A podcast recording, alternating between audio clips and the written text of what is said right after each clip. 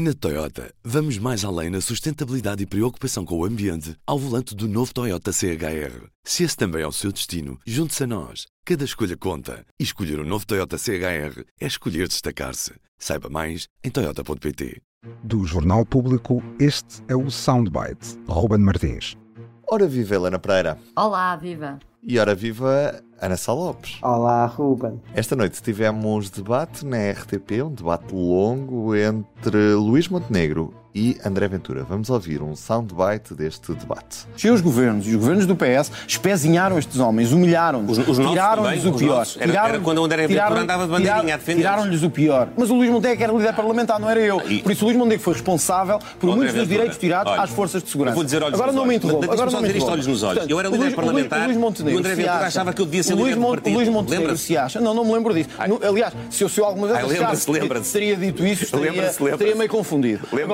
Helena, vou-te perguntar quem é que saiu melhor neste debate, que parece que deu ao chego aos temas todos de bandeja, mas na prática Luís Montenegro até acabou por conseguir, de certa forma, tomar o controle da conversa. Não sei se é essa a visão com que ficaste também Sim, deste debate. mais ou menos.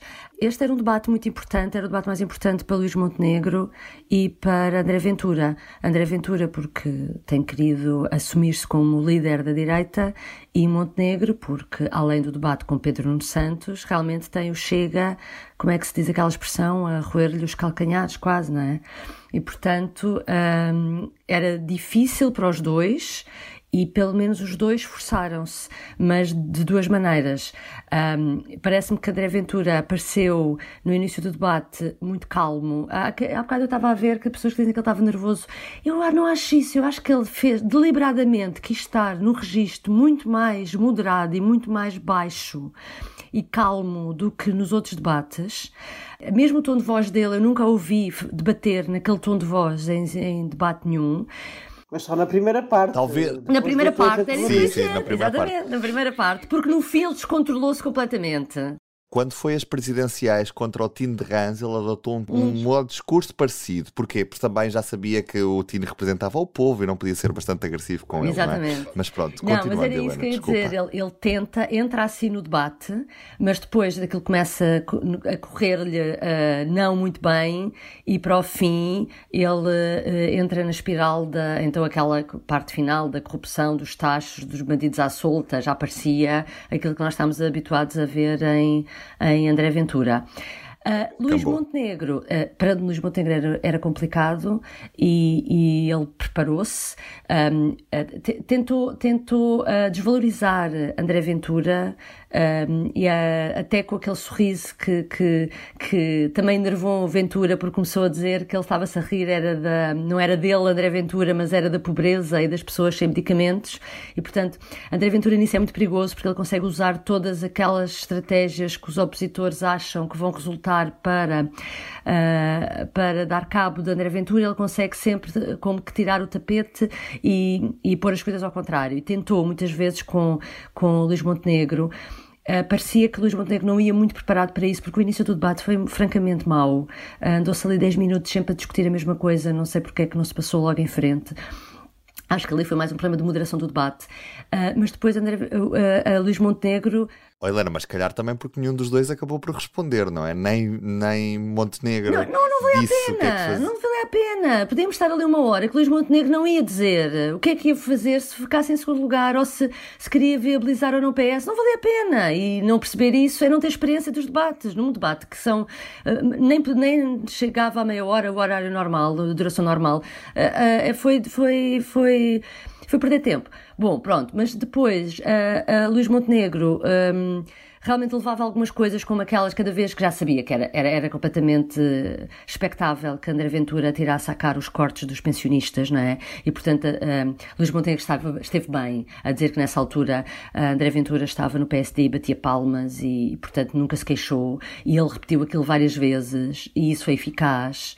E portanto eu diria que Mo- Montenegro esteve superior a André Ventura E André Ventura realmente uh, o que eu tirei dali foi ele a tentar encontrar um papel no início e acabou por ser o Ventura que nós todos conhecemos. E Ana, o que é que tu achaste deste debate hoje? Eu também acho que Montenegro esteve superior a André Ventura, mas acho que houve um, uma altura em que ele deixou a André Ventura o espaço todo para falar, para se mostrar como o grande, o grande padrinho das forças de segurança e das polícias. E essa parte foi errada porque Montenegro deu um bocadinho o flanco nessa.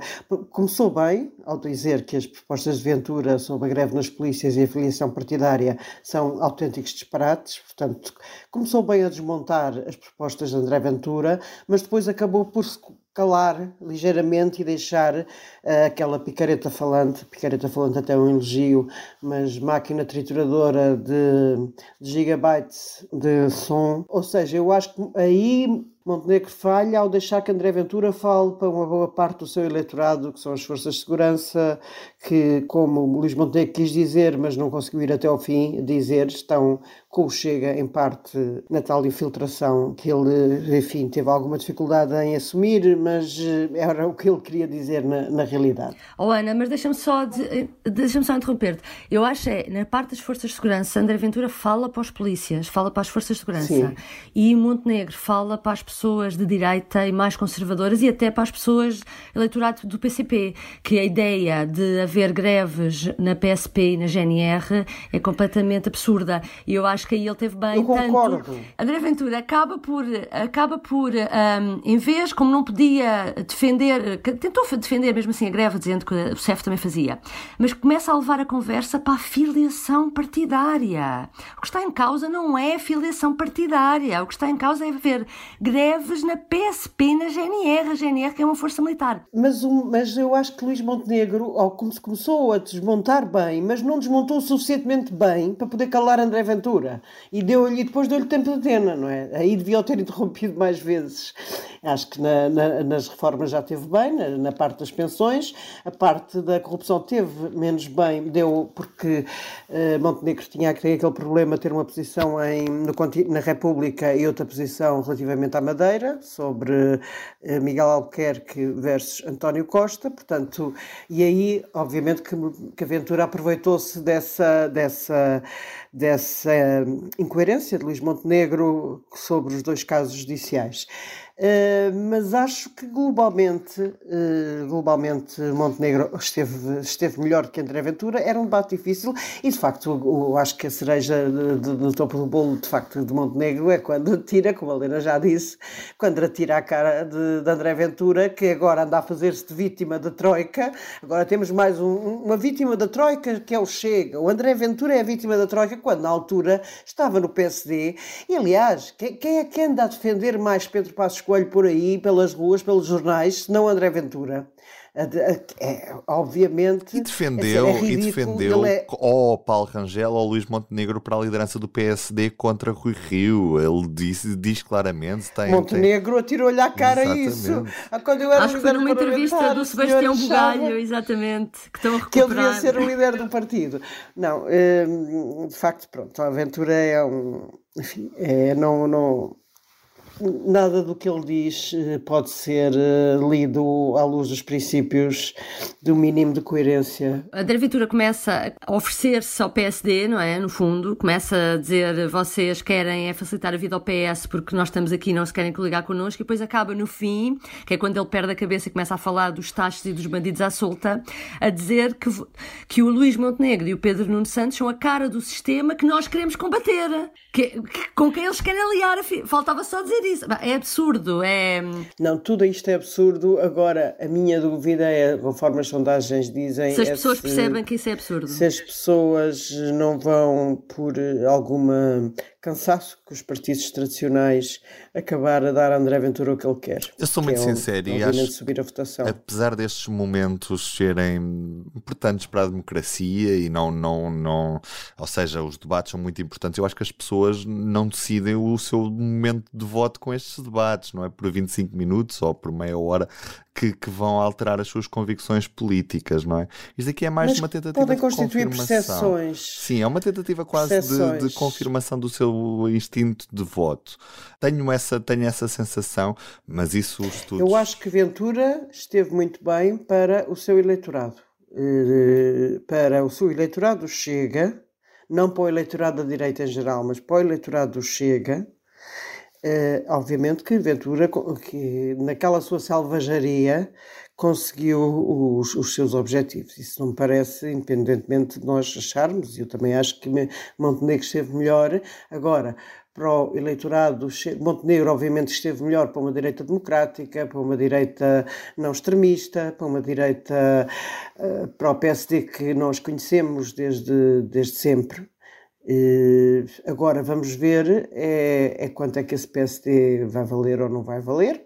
Se consegue ganhar as eleições e como é que depois eh, pode governar. É que eu acho que a principal dificuldade, quer de um, quer de outro, foi de tentar chegar ao diálogo concreto com aquilo que não é o eleitorado natural já conquistado, não é? Portanto, como vimos Sem isso, uh, sei lá, Aventura a falar diretamente para os polícias, Montenegro com outra postura completamente diferente de tentar defender o seu eleitorado, e portanto, aqui o que há é esta dificuldade de se falar para quem não tem ainda este voto garantido já neste momento. Mas aí, aí se calhar calhar o Luís Montenegro ganharia mais em ter falado sobre o projeto do PS, que é o verdadeiro o seu concorrente número um, e só falou de, do Chega. Aí foi uma falta que também teve, porque o, o líder da oposição, por assim dizer, deve usar todos os momentos para uh, se posicionar em relação àquilo que ele quer, que, quem ele quer destornar e todos os debates ele devia aproveitar para fazer isso. Esperemos que haja e se a gente chega ao depois. fim e realmente dizemos, ok, ganhou André Ventura, mas o que é que ele realmente esclareceu as pessoas em relação ao projeto que ele tem